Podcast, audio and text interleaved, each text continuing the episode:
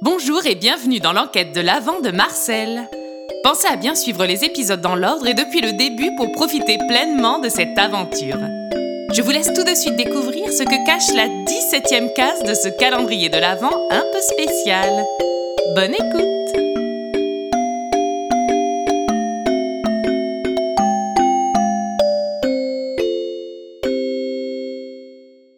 Léon et Auguste se réveillèrent ce jour-là de très bonne humeur. Leur papy, Philibert Dupré, le célèbre détective, leur avait toujours expliqué que tant qu'une affaire n'est pas résolue sans que le moindre soupçon ne persiste, alors il ne faut tirer aucune conclusion définitive. C'est pourquoi les deux frères tentaient de ne pas crier victoire trop vite. Malgré tout, c'était plus fort qu'eux. Ils ne pouvaient se retenir de croire très fort que la résolution de l'enquête était imminente, et tout portait à croire que Marie-Gertrude était la coupable. Il y avait tout d'abord ce témoignage accablant de Sully, la souris qui loge dans la chambre du Père Noël, qui avait clairement identifié Marie-Gertrude comme ayant passé du temps sur les lieux au moment même où, semble-t-il, la liste de Noël avait disparu. Ensuite, il était drôlement surprenant que la sorcière... Oh pardon.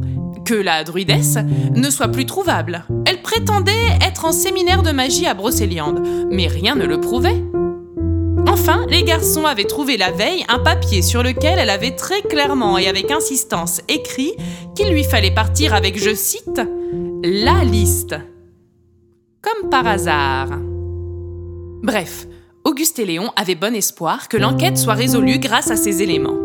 Restaient néanmoins deux problèmes à régler. Il leur fallait patienter jusqu'au samedi pour voir si oui ou non Marie-Gertrude allait, comme elle l'avait annoncé, réapparaître justement. L'autre questionnement qui subsistait concernait la fenêtre de la chambre du Père Noël.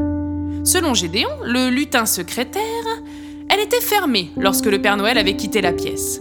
Or, selon Hector, le lutin chargé du ménage ce jour-là, il l'avait pour sa part laissée ouverte.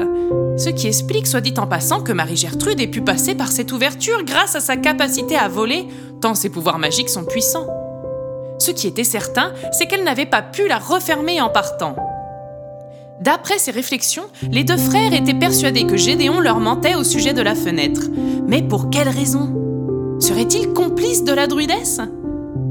Il leur fallait interroger le secrétaire une fois de plus. C'était donc leur programme de la journée, une fois leur montagne de crêpes au chocolat engloutie. Comment cela? M'interroger à nouveau?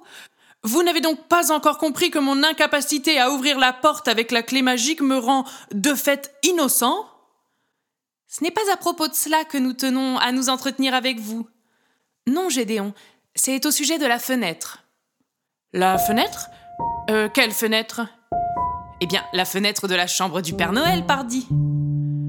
Oui, eh bien, enfin, qu'a-t-elle cette fenêtre? Vous nous avez bien dit qu'elle était fermée, non? Comment? Ah, non? Ah bon, donc elle était ouverte? Non, je, n'ai pas dit cela. Euh, je, dis que non, je ne vous ai pas dit qu'elle était fermée. Vous êtes certain de ne pas nous l'avoir dit? Euh, eh bien. Euh, euh, non, enfin, je, je ne me souviens plus. Vous ne vous souvenez plus si elle était fermée, c'est bien cela? Non, je ne me souviens plus si je vous l'ai dit. Si vous nous aviez dit qu'elle était ouverte? Enfin non, non, elle n'était pas ouverte.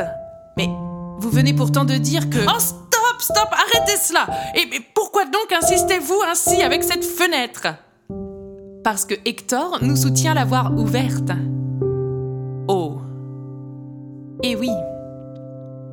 Mais vous Vous l'avez vu fermer cette fenêtre, c'est bien cela? Écoutez, oui, euh, lorsque le Père Noël est sorti en trombe de sa chambre et que je m'y suis rendu ensuite, eh bien oui, la fenêtre était fermée à ce moment-là. En effet, oui, oui, j'en suis sûr et certain. Le changement soudain d'intonation de Gédéon fit un drôle d'effet à Léon et Auguste. Pourquoi donc avait-il repris cette assurance? Alors que quelques secondes à peine auparavant, il était si nerveux et peu sûr de lui. Les garçons ne lui posèrent évidemment pas la question, mais elle leur brûlait les lèvres. Bon, messieurs, voilà, je vous ai répondu. La fenêtre était fermée lorsque le Père Noël est sorti de la chambre. Je ne comprends pas pourquoi vous continuez d'être aussi suspicieux à mon égard. N'avez-vous donc toujours pas compris que moi, tout seul, je suis dans l'incapacité totale d'ouvrir la porte de la chambre? Si, si, Gédéon, vous avez été parfaitement clair à ce sujet. J'ai noté tout cela précieusement, Léon. Merci, Auguste. Gédéon, nous n'allons pas vous déranger plus longtemps. Merci de nous avoir accordé de votre précieux temps. Si je peux me permettre néanmoins une dernière remarque. Nous espérons que vous comprenez bien que notre seul but ici est de vous aider et de retrouver la liste de Noël. Il serait peut-être temps de vous montrer davantage euh, conciliant et éventuellement plus agréable.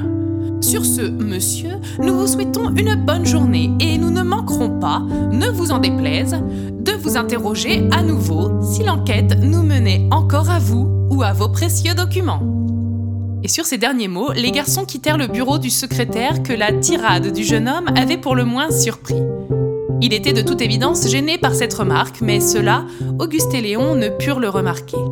Ils étaient déjà loin lorsque Gédéon poussa un profond soupir tout en baissant la tête presque honteux. Pourquoi réagit-il ainsi, me demandez-vous? Seule la suite de l'enquête nous le dira. C'est pourquoi je vous donne rendez-vous demain pour la suite de notre aventure.